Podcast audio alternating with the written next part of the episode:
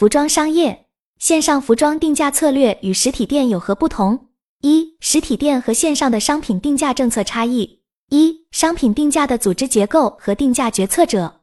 针对商品定价的讨论中，不同参与部门和决策方的云友提出了各自的观点。袁林指出，买手部门经常与他讨论销售价格的改变，而伊汉表示，商品部和销售部也参与其中。梓潼则认为，在定价中，商品部门通常扮演着主导角色。二、多渠道商品定价一致性。关于不同渠道之间的商品定价是否统一，以及定价权限是否下放的问题讨论中，我们看到了各种不同的情况和处理。凯利表示，价格通常是统一的。至于定价权限是非常重要的，除非有个别大型活动的支持，否则不应该下放定价权限。伊汉则表示他们是自营连锁实体，价格会统一，定价权限也不会下放，但在新店开业或周年庆期间会有一定的优惠活动，但在做活动时也要考虑到各个平台售价不一致时可能会引发的影响。Janice 季婷提到，他自己的直营店铺大多数是国外的客户。在他店里，通常会统一定价，尤其是买手品牌都会统一吊牌价，并且会有控价协议。但代理商的店铺则没有确定的定价，只提供参考价格，由代理商自行决定。所以，不同店铺可能有不同的实际零售价格。袁林指出，他所服务的客户销售渠道各不相同，因此价格也不一致。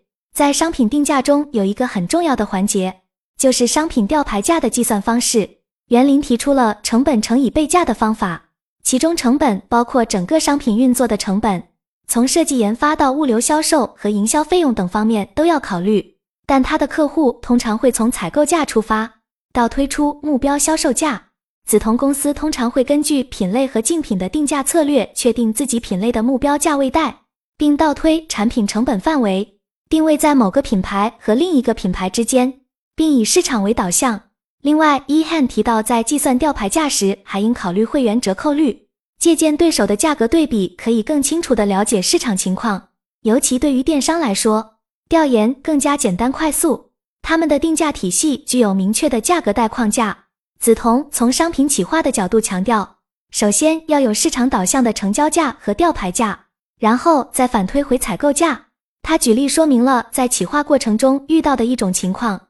设计师设计出一件成本六百多元的外套，告诉他这件衣服能以三千元的价格销售。尽管这种做法在大家听起来可能不对，但在执行过程中，由于缺乏监管，设计师有时会出现这样的问题。所以，多渠道商品定价在实际执行过程中需要面对各种挑战，尤其是在商品定价的复杂环境下。三、多渠道定价的自由度。梓潼所在的公司去年面临了一大挑战。许多设计的产品只增加了成本，却没有增加卖点，引来了大量的吐槽。公司曾经耗费一百万元开发产品，这样的做法连迪桑特都不敢尝试。这些产品的面料采用的都是最好的，工艺也采用了昂贵的热切压胶，但其中实际可用的款式不超过百分之十，这给公司带来了很大的损失，不仅仅是经济成本的损失，还有时间成本的损失。设计师为了增强产品的表达力和品牌 DNA，经常进行大手笔的设计。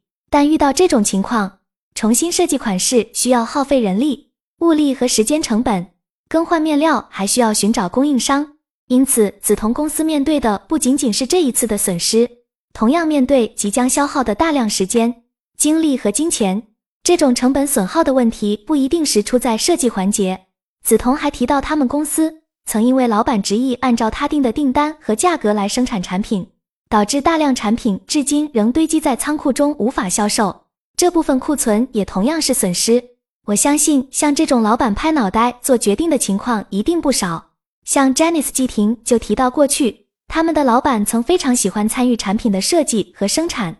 通过这些经历，我认为商品应该屁股对着老板，老板的决策对商品的销售非常重要。在 e h a n 采购或设计产品时，一般会根据过往的销售数据来控制成本。在成本上有了把握，就可以从成本出发来确定商品价格。总的来看，吊牌价的定价主要基于利润率，以成本加成为重点。定价要与竞争对手和历史定价保持一致，以客户需求为导向。有完整的定价结构体系和价格带范围。二、实体店和线上的定价策略及差异。一、商品上市后如何调整价格以达成销售目标？关于商品上市后如何调整价格以达成销售目标，有云友提到自己所在的公司通常会采取一些策略，比如打折促销或满额赠送。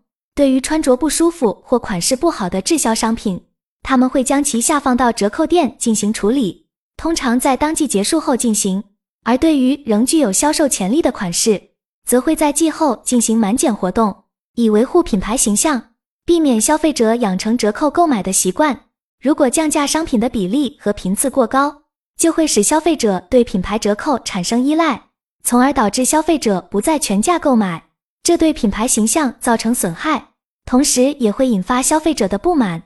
为了平衡利润和销售需求，折扣力度的确定需要考虑整个季度的库存情况，通常会根据商品的上架时间、动销率、生命周期和实际库存深度等因素来综合考量，以确保价格合理且利润最大化。二、关于线上品牌制定促销决策，在制定促销决策时，商品部门起到了主导作用。销售部门也会提供建议，但最终决策仍由商品部门负责。对于线上品牌来说，他们需要应对特殊的产品定价需求。销售部门给出建议后，商品部门基本上会按照正常的销售折扣进行定价。不过，商品部门会控制毛利。这样的做法是为了综合考虑电商和实体店之间的价格需求和零售方式的差异。三、商品价格的管理变化和威胁。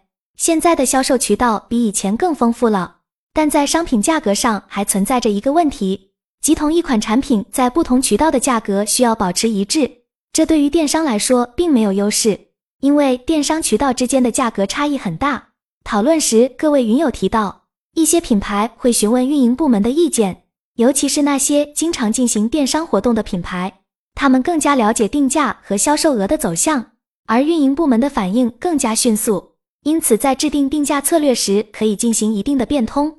针对不同的渠道和销售方式，一些品牌会开发特供款来区分定价；而商品上市后，针对滞销品的促销折扣会根据库存和利润情况设定。但一定要避免过于频繁的折扣对品牌会产生的负面影响。为了优化调价流程，可以适度放宽运营部门在调价方面的自由度，同时。需要确保多个零售渠道之间的促销价格保持一致，这对于品牌来说是一项挑战。有云友问到，KOL 直播带货价格如何确定？在这种情况下，价格的议价主导权通常在品牌手中。根据与 KOL 商议的结果，一款产品会根据不同 KOL 的影响力来定价和赠品多少。